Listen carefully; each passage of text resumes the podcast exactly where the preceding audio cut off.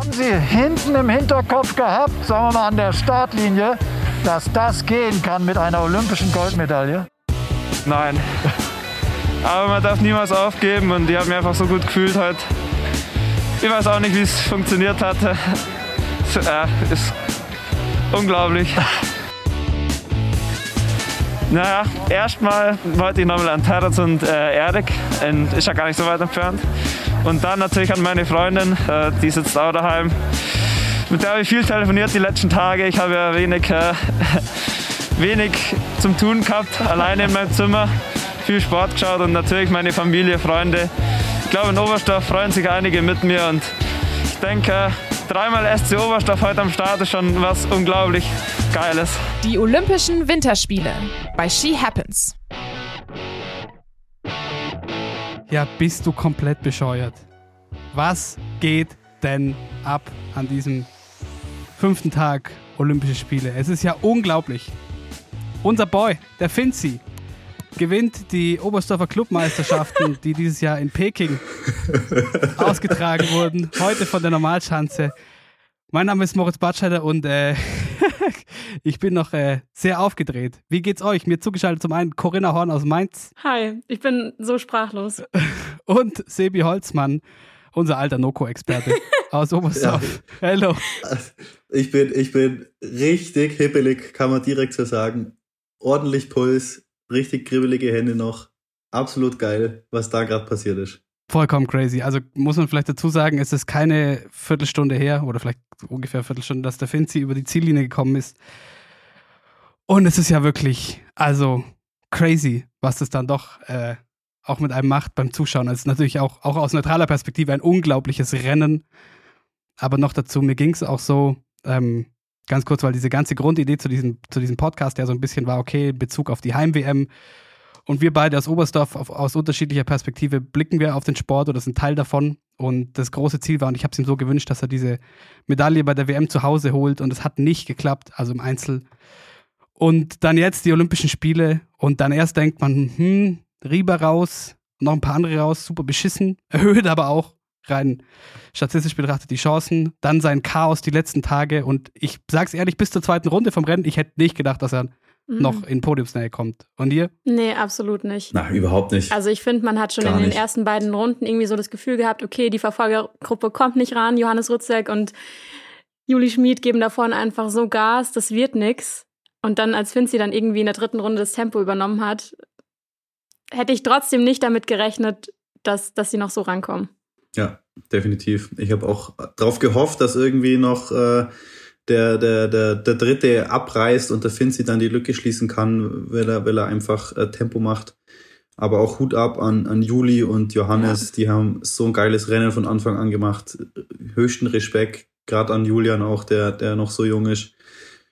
Und ja, von hinten, äh, keine Ahnung, was der Geiger, woher das genommen hat, aber es war, es war so königlich und zieht da bis vor und komplett durch. Wahnsinn. Unglaublich. Das ist natürlich das, äh, das Bittersüße an der ganzen Sache. Ich habe gesagt, Oberstdorfer Clubmeisterschaften am Anfang, weil alle drei deutschen Athleten, die dann im Endeffekt noch übrig waren und starten durften, nach den Corona-Ausfällen von Terence Weber und Erik Frenzel, vor allem natürlich auch, sind vom Skiclub Oberstdorf. Und das war auch so skurril zum Angucken, der Anfang dieses Rennens oder so zur Mitte des Rennens. Auf einmal läuft der Juli, der kleine Schnitti, läuft vorne weg bei einem, bei einem, bei einer Olympia-Entscheidung. Also es ist vollkommen skurril. Johannes Ritzig auch ähm, der Kommentator hat es öfter gesagt, es erinnert ihn an die großartige WM 2017, wo es davor auch nicht lief im Weltcup. Und der Johannes hat nicht so einfache Jahre hinter sich und auf einmal vorne mit dabei in dem Olympiarennen.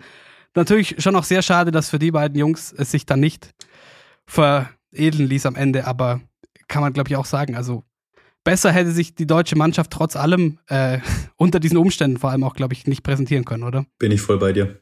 Definitiv. Und ich bin auch ehrlich, ich dachte eigentlich heute, Johannes Rützek macht's. Ich habe ihn schon mit einer Goldmedaille gesehen. Ich finde, er war auch irgendwie super locker drauf heute, als er oben beim Springen auf dem Balken saß, hatte der schon so ein, so ein Grinsen drauf, der hat schon so richtig gestrahlt. Und auch am Start ähm, vom Laufen hat er irgendwie noch mit dem Juli da rumgescherzt und man dachte schon, was ist denn mit dem heute los? Aber ich hätte echt nicht gedacht, dass der Finzi da noch, dass er noch rankommt. Ich weiß echt nicht, was ich sagen soll. Ja, aber ich würde auch interessieren, wenn wir dann mit ihm äh, sprechen können. Ich habe schon gedacht, sollen wir ihn einfach mal anfacetimen hier während der Aufzeichnung. Ich weiß nicht, wie hoch die Wahrscheinlichkeit ist, dass er rangeht. Probier's doch mal. Warte, ich, wir können das mal, ihr könnt das halt mal Kein, testen. also keine Chance, dass der rangeht, glaube ich. Da ist jetzt mit Medien und jetzt vergiss es. Wenn, wenn man das bei, auch bei den Alpinen gesehen hat, da, die, glaube ich, die, die, die Brignone ist überhaupt erst dann um halb acht ins Hotel zurückkommen, vor lauter Interviews und Medientermin und, und, und. Also ich denke, dass es im Finzi da ähnlich geht, aber lass probieren, klar, warum nicht? Hört ihr Ja. das? Ja.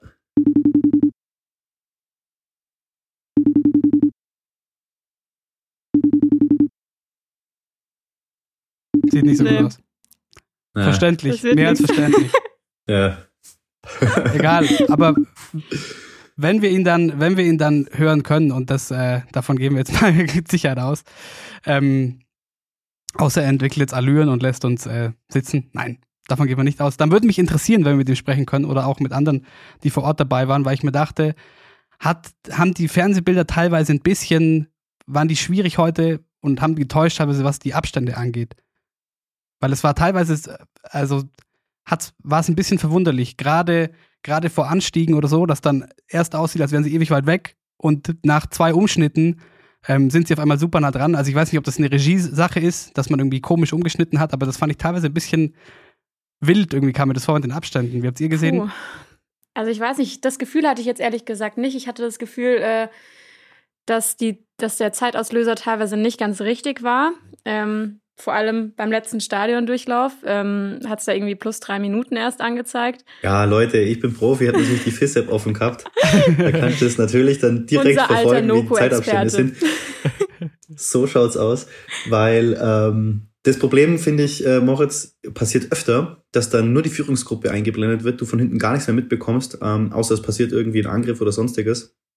Ähm, auch als der Finzi dann den Angriff gemacht hat, wollte ich einfach wissen, wie, wie groß ist denn die Chance noch? Wie, kommt er ran? Kann er es überhaupt noch schaffen? Sind es noch immer noch 23, 24 Sekunden? Wie eng ist es? Und äh, dann habe ich schon gesehen, der, der, der kommt ran, der kommt safe ran. Und das wird, dann habe ich mich auf den Zielsprint schon eingestellt. Und dann hackt er da einfach durch. Ja, leck mich am Arsch. Es ist so geil. Ja. Ich glaube, der lag die letzten Tage so viel rum, war so langweilig in Quarantäne, der musste halt mal seinen, seinen ganzen Mut rauslassen. Ja, ich glaube, er hat das, zu sind- viel Energie Ja. angestaut. das sind, glaube ich, zwei äh, äh, treibende Faktoren dessen, was diesen Sieg heute ausgemacht hat, würde ich jetzt auch mal vermuten, so wie wir ihn kennen. Also zum einen, das hatten wir jetzt schon öfter, dass wenn vorher irgendwas war, Krankheit oder so ein Chaos wie jetzt oder so, gab es vor Weltcups ja schon auch, dass äh, da nicht alles rund lief in der Vorbereitung und dass er dann so eine gewisse Wut aufbaut und die dann richtig rausmarschiert, rauspresst.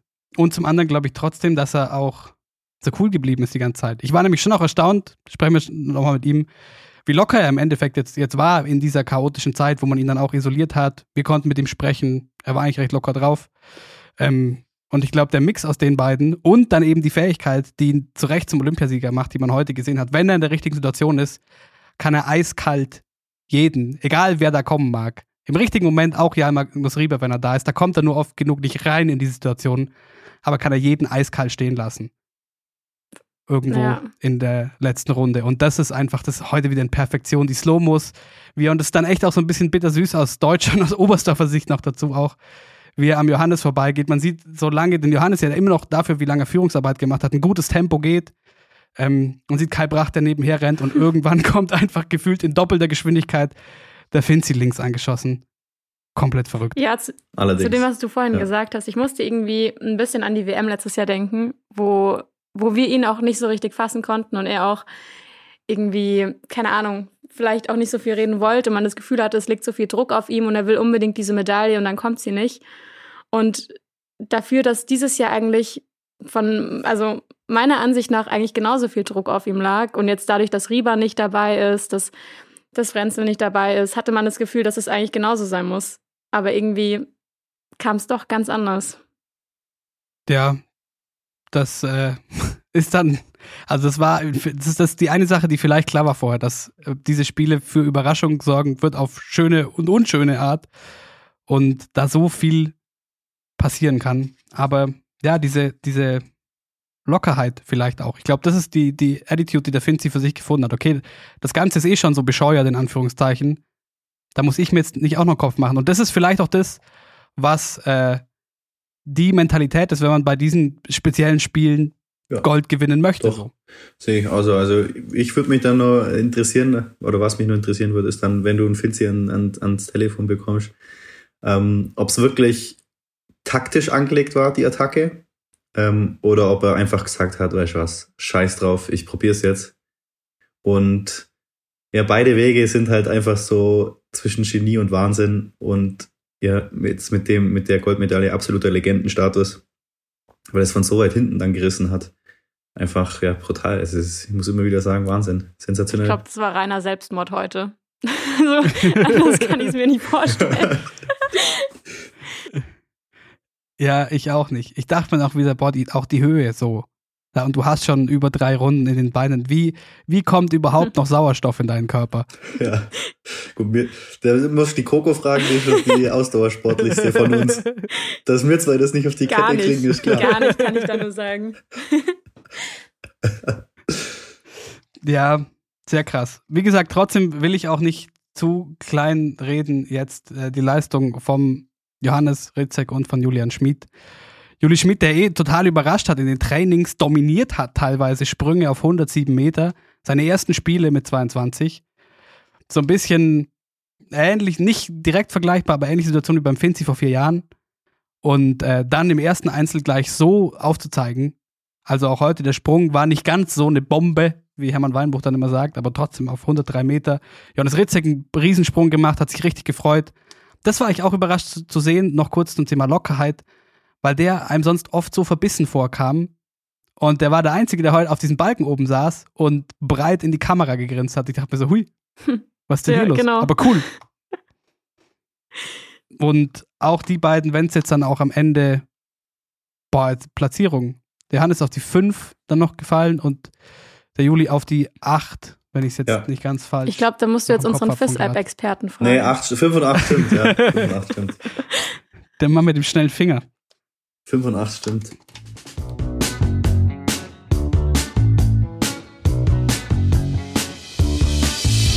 Trotzdem natürlich enttäuschend, wenn man so eine Medaille dann noch auf den letzten Metern verliert. Und das haben wir heute aus deutscher Sicht leider nicht nur in der nordischen Kombination gesehen. Und Sevi, jetzt kommen wir zu deinem Metier. Jawohl. Nämlich dem Slalom der Frauen. Das war auch ein crazy Rennen. Bist du heute früh aufgestanden oder hast du Real Life geguckt? Nachdem du dich gestern so beschwert hast. Ich habe es genauso gemacht, wie ich gestern angekündigt habe. Ähm, nur halt auf, aus irgendwelchen Gründen mein, und ich muss so sagen, beschissener Eurosport-Player nicht wirklich funktioniert und ich konnte ähm, die Wiederholung, so wie ich sie anschauen wollte, vom ersten Durchgang nicht sehen. Habe dann nur die Zusammenfassung im TV gesehen. Ähm, jetzt vorher noch am äh, späten, späten Vormittag dann die komplette Zusammenfassung auch vom ersten Lauf. Und aber äh, kompletten zweiten Durchgang habe ich alles, alles live gesehen. Ähm, und muss sagen, auch da, also aus dem Nichts dann so krank einen Herzschlag gehabt auf dem Sofa. Das, das war Wahnsinn, wie, wie sich dann, dann denke ich mir, wie, wie hat sich, hat sich äh, Lena da gefühlt, als, als allerletzte da oben und hat so einen geilen Job gemacht. Auch es ist ja ein, ein unglaublich gutes Rennen einfach von ihr gewesen. Und dass das dann nicht belohnt wird, ist, ist natürlich doppelt bitter. Aber man muss an der Stelle sagen, einfach Lena, du bist so geil Ski gefahren. Du hast es einfach drauf und du gehörst da vorne hin und du gehörst aufs Stockerl und das kommt alles sicher noch. Das kommt alles zurück. Die harte Arbeit kommt sicher zurück. Ja, ich wollte gerade sagen, Lena Dürr war heute so nah dran an der Medaille, vielleicht sogar an der goldenen. Hat ja nach dem ersten Lauf noch geführt. Im zweiten leider so ihre, ihre Probleme im Steilhang gehabt, würde ich sagen. Und am Ende haben mir wirklich nur sieben Hundertstel zu einer Medaille gefehlt. Wie, wenn du jetzt mal ein bisschen in die, in die Analyse gehst und ihren, ihren zweiten Lauf anschaust, ähm, gibt es irgendwie so, so einen Punkt, wo du sagen würdest, da, da hat es einfach da hat es einfach gefehlt oder hat sie es liegen lassen? Ja, also wenn du die Fehler suchst in der Videoanalyse, findest du, an, findest ja. du die Hundertstel an jedem Tor. Ich meine, was jetzt bisschen größerer Fehler war, war die letzte Haarnadel äh, vorm Ziel, wo sie nochmal leicht hinten abhockt und dann auch drei Tore braucht, wieder in Rhythmus zu kommen. es war ja sowieso eigentlich, sage ich mal, die Schlüsselstelle vom, vom Rennen, der gesamte Steilhang dann eben mit der, mit der Haarnadel, beziehungsweise schon die Einfahrt in Steilhang auch schon schwierig. Ähm, da hat ja die Flova allen die Zeit abgenommen, weil oben war die Flova von den Zwischenzeiten, das habe ich jetzt nicht mehr im Kopf, ähm, weit hinten. Ich meine, da baut die Lena ja dann direkt noch zur ersten Zwischenzeit aus, wo, wo sie auch schon nicht so hundertprozentig perfekt auf Zug war. Und das, so wie wir gesprochen haben, Coco, hat, hat man gesehen, diese kleinen Rutscher, auch im Steilen, obwohl es bergab geht und man nicht so viel Tempo verliert, die kosten auf diesem Untergrund so enorm viel Zeit. Und deshalb ist dann das Rennen auch so eng zusammengerutscht im zweiten Durchgang. Und die Zeitabstände waren teilweise wieder riesig, weil so ein kleiner Fehler einfach enorm viel Zeit kostet. Ja, ich muss sagen, ich fand genau. den Slalom heute auch irgendwie super emotional, genauso wie das Nuko-Rennen gerade. Ähm, ich habe jetzt den ersten Lauf mitten in der Nacht auch nicht live angeschaut. Ich habe mir da nur Ausschnitte heute Morgen nochmal angeschaut und Michaela Schiffrin, die zum Beispiel auch die klare Goldfavoritin heute war, ihr Trainer auch noch den ersten Lauf gesetzt hatte, ähm, aber auch im Riesenslalom ja neulich nach wenigen Toren ausgeschieden ist und heute dann ähm, neben der Strecke ihre Skier abgeschnallt hat und minutenlang irgendwie komplett fassungslos auf der Piste saß. Und ich habe mir dann auch noch ihr Interview angeschaut, was sie im ZDF gegeben hat. Und ich muss sagen, da sind wir irgendwie schon echt, also ich hatte schon echt irgendwie ein paar Tränen in den Augen, weil ich es so emotional fand. Aber Sebi, wie du gerade gesagt hast, ähm, und auch wie Michaela Schiffrin heute gesagt hat, da wären wir eben wieder bei diesem Punkt, dieser Schnee verzeiht einfach absolut keine Fehler. Ja, also mein, sie ist schon ist mir vorkommen, wollt viel Risiko gehen, wollt es auch unbedingt. Klar, spricht man immer vom Druck und äh, in Amerika, das ist einfach nochmal eine ganz andere Ausnummer, Hausnummer, auch in der Situation, die, in der sie sich generell befindet, dann natürlich mit dem Ausscheider vom Riesensalon noch mehr Druck, noch mehr Erwartungen, ähm, dann eben Slalom zuzuschauen. Aber mir ist so ein bisschen vorkommen, dass es einfach dann ein kleiner Konzentrationsfehler war. Weil das darf dir, wie wir schon ähm, beim Riesensalon besprochen haben, Fehler passieren immer, aber es, sowas darf dir nicht passieren. Es war einfach unkonzentriert, hudlig, ähm, einen massiven Fehler so zu machen, was einfach aus einer technischen Fahrform heraus passiert ist, der ihr eigentlich auch wirklich, kann man so sagen, nie passiert. Sie lehnt sich da einen Tick weit nach innen, lässt sie auch den, den Schwung, fährt nicht mit genügend Druck, lässt so ein bisschen austrudeln, wird direkt spät.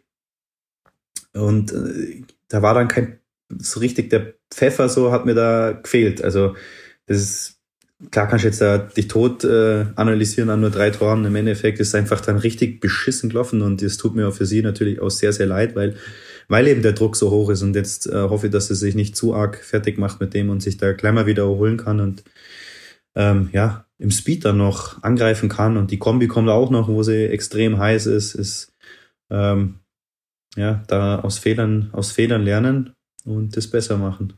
Ich hätte noch eine Frage an dich, weil wir haben schon, bevor irgendwelche Wettbewerbe angefangen haben, als wir uns getroffen haben, mal unterhalten über die Strecken. Und du meintest, du hast auch von den Speedfahrern ein paar Nachrichten bekommen äh, und dass sie das alle so geil finden und ich meine damals noch so, ja, ich kann das nicht ganz verstehen, weil es sieht da einfach beschissen aus auf diesen Steinhügeln da, diese weißen Bänder an Skipisten. Und du meinst aber, ja gut, der, der Schnee und äh, die Kälte, wenn es nicht zu sehr windet, sehr, sehr faire Bedingungen. Und jetzt hören wir immer wieder, okay, dieser Schnee verzeiht keine Fehler, was ja vielleicht auch einfach ein, ein Ausscheidungskriterium sein kann, wenn sich die Besten der Welt messen. Ähm, aber drum nochmal meine Frage, ist das wirklich so geil? Also nach dem, was wir jetzt im Slalom, Riesenslalom gesehen haben und dann auch die, die Stories, die man jetzt so gehört hat bei den Speed-Jungs, dass ein paar Ski nach einer Abfahrt oder einer Super-G-Fahrt durch sind, weil der Schnee wie Schmirgelpapier ist und der Belag dahin läuft quasi. Ja, ja, ähm, lässt sich sicher drüber streiten. Ähm, die gleichen Probleme sind aber schon immer mal wieder ganz normal im Weltcup-Zirkus aufkommen. Also in Amerika haben die Speedfahrer immer massive Probleme mit den tiefen Temperaturen. Äh, ich glaube, in Kanada war es auch schon mal so. Es war selbst in Europa mal so, dass es einfach so kalt war, St. Moritz oder sonst wo, minus 15, minus 20 Grad, dass dann der Belag verbrennt wegen der hohen Geschwindigkeit auf dem trockenen Schnee. Also das passiert ja nicht nur jetzt dort, sondern es ist immer mal wieder schon vorkommen. Und Ausschlusskriterium kannst du es auf gar keinen Fall sagen, weil es sind von denen, die da vorne mitfahren und dabei Olympia dabei sind, die sind, muss davon ausgehen, einfach schon fast auf der ganzen Welt Ski gefahren, wo es denn überhaupt möglich ist. Da reden wir von Neuseeland, Chile, Japan, Russland, Amerika, Kanada und dann eben jetzt auch China. Und es ist sicher so, dass der Schnee überall auf der Welt einfach unterschiedlich ist. Es ist einfach von Skigebiet zu Skigebiet ja schon so, dass es unterschiedlich ist. Und das macht ja den Sport ja auch aus. Und das macht es dann im Endeffekt so interessant. Jeder hat jetzt die gleichen Voraussetzungen gehabt, da das erste Mal hinzukommen, sich auf die, die Schneebedingungen einzustellen. Im ja, Tage des Wettkampfes verändern sich die Schneebedingungen. Das heißt, Service muss perfekt harmonieren mit dem Athleten. Ähm, der Athlet braucht richtig gutes Skigefühl. Welches Material nehme ich denn? Wie scharf mache ich die Kanten? Das Trainerabsprachen, ähm, Servicemann-Absprachen, Athletenabsprachen, auch untereinander, sich gegenseitig zu helfen. Und ähm, bei der Sarah Hector zum Beispiel, die den Riesensalon gewonnen hat, hat man gesehen, die hat sich perfekt darauf eingestellt. Das ist natürlich dann immer so ein Quäntchen Glück. Bei der Volz hat er auch übelst die Raketen, was in der Abfahrt angeht. Ähm, oder Matt aber trotzdem auch, obwohl er geschimpft hat am Anfang, dass es ihm nicht so passt und er sich nicht so schnell einstellen kann. Aber es waren halt dann auch Läufer dabei, die wahrscheinlich so ihr Standard-Setup gefahren sind, wo sie sagen, ah, das fahre ich jetzt immer, das funktioniert schon. Es geht halt da nicht. Da, da muss alles perfekt harmonieren. Und ähm, ja, am Ende vom Tag ist es dann einfach nur ein Hang mit Schnee, ganz egal wie er ausschaut. Und dann wird der Rennen gefahren. Lena Dürr auf jeden Fall trotz allem ein sehr, sehr starkes Rennen gefahren. Und auch das natürlich ein olympischer Moment, wie bitter. Auf, den letzten, auf die letzten fünf, sechs Tore von Gold auf den undankbaren vierten Platz. Aber wie du sagst, ich denke, da kann man trotzdem, also weh das dann wahrscheinlich tut, können wir uns jetzt gar nicht so richtig ausmalen. Äh, kann sie trotzdem stolz auf sich sein. Und auch Emma Eicher im zweiten Rennen wieder in den zweiten Durchgang gefahren und in die Top 20. Also kann sich auf jeden Fall mehr als herzeigen lassen, oder Sebi? Einfach, einfach nur cool. Die, die Emma, die ist lässig drauf. Ich habe die äh, näher kennengelernt in der Weltmeisterschaft in Cortina, wo sie auch dabei sein durfte, wo sie dann im Team auch eine Medaille gemacht hat. Absolut verdient, dass man ihr das Vertrauen da schenkt. Sie hat sich das auch erarbeitet, äh, auch im Weltcup brutal aufgezeigt. Und lässig, dass die das so cool hinnimmt einfach. Die, die, die ist so jung, stellt sich da hin und drückt dann auch nochmal einen runter. Die verbessert sich von Lauf zu Lauf und ich glaube, die hat einen sehr, sehr, sehr, sehr lässigen Werdegang vor sich und ich drücke da nur die Daumen auf, weil sie einfach eine unfassbar nette Person ist und brutal gut Ski fährt. Vor allem, wir haben ja den Winter oder auch letzten Winter irgendwie super viel über diese Nachwuchsproblematik gesprochen und es kommt keiner nach, vor allem bei den Damen kommt keiner nach.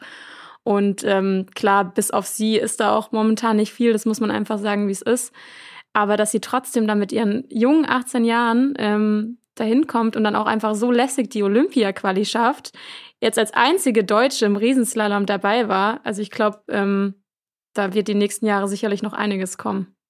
Ja, und vor allem so jung, und das ist ja auch immer wieder äh, ein Thema. Äh, du bist auch ein alter Spezialist, Sebi. Eine, die gleich so jung anrückt und gleich in zwei Disziplinen ins Olympiafinale fährt. Also, wie gesagt, macht Hoffnung. Macht auf jeden Fall Hoffnung, ja. Und ich hoffe, ich hoffe auch, dass das so ein bisschen ähm, dann Vorbildfunktion wird äh, für den deutschen Skiverband und auch für die anderen Mädels und auch natürlich Jungs, die dürfen sich da selbstverständlich auch was abschauen. Dass es halt einfach, dass es einfach geht, dass es möglich ist, dass mit der harten Arbeit und dem auch klar nötigen Talent, dass das schnell passieren kann. Das, sicher ist es immer ein Ding im Leistungssport, das geht in beide Richtungen, aber ähm, ja, wenn du dir treu bleibst, deinen dein Stiefel da durchziehst, das Vertrauen auch in die Trainer hast, dann kann es auch einfach mal so schnell gehen, wie es bei, der Emma geht. Und das finde ich, finde ich so lässig. Den Alpinen brennen die Ski unter den Füßen weg bei dem Schnee in China. Und dem Finzi brennt mit Sicherheit alles. Dem seine Ski sind schon lange davon geschmolzen und ihm brennt wahrscheinlich alles im ganzen Körper, aber es würde ihn wahrscheinlich einen alten Mist interessieren, können wir jetzt eigentlich titeln, so wie die Bild damals bei Papst Benedikt getitelt hat, wir sind Papst, können wir jetzt titeln, wir sind Olympiasieger? Oder uns so ein kleines, so eine Safe. kleine Goldmedaillen-Grafik aufs Podcast-Cover klatschen? Haben wir noch gar nicht drüber gesprochen, Coco. Mach mal, bitte. Heute kannst du alles machen. She Happens, ab heute Olympiasieger-Podcast. und wir hoffen, dass wir morgen dann mit unserem Olympiasieger noch sprechen können. Und Coco, du musst auf jeden Fall noch schnell einen Screenshot machen von Sebi vor seinem Zoom-Hintergrund. Ein sehr gut, großartiges Bild von Fitzi. Äh, mit pinker Mütze hinter sich aufgelegt. Wir hoffen, wir können mit dem Finzi morgen sprechen. Sebi, vielen, vielen Dank, dass du dir wieder ja. einmal die Zeit nimmst. Es ist so großartig, dich hier in dieser Regelmäßigkeit dabei zu haben. Immer, immer gerne. Ich freue mich, freue mich sehr. Dann, dann macht das Anschauen auch einfach viel mehr Spaß. Ich, ich wie gesagt, ich hype voll mit, egal welche Sportart. Ich habe mir fast alles reingezogen. Ich habe immer das, äh, das, iPad und das Handy in der Hand und Fernseher läuft den ganzen Tag. Äh, richtiger Couch-Superfan geworden. Und äh, neben, nebenbei muss ich natürlich meine Reha irgendwie unter den Hut bringen, aber das ist jetzt erstmal die zwei Wochen jetzt nicht so relevant. Das läuft von alleine und da kann ich mich später noch genug drauf konzentrieren, aber äh, ja, danke, dass ich immer dabei sein darf. Das ist aber, äh, dachte ich mir noch, für die Reha gar nicht so zuträglich wahrscheinlich, oder? Wenn man auf der Couch liegt und in der Früh um sieben schon Herzflattern hat.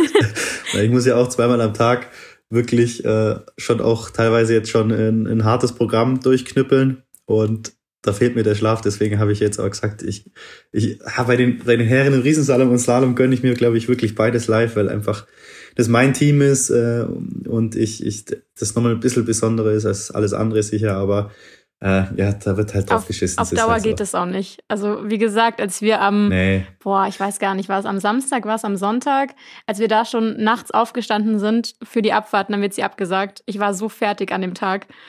Und auch als die Abfahrt dann am nächsten Tag wiederholt worden ist, wieder dasselbe, ehrlich. Das geht auf Dauer, geht das nicht gut. Ja, aber jetzt haben wir erstmal wieder so einen Adrenalinkick bekommen heute, dass wir das, glaube ich, den Rest der Spiele noch durchkriegen. Vielen Dank an euch beide. Wir hören uns morgen wieder. Macht es gut und feiert unseren Olympiasieger. Erstmal ein Sekt. ciao. Da sicher sein. Ciao. Ciao. Sol. Adios.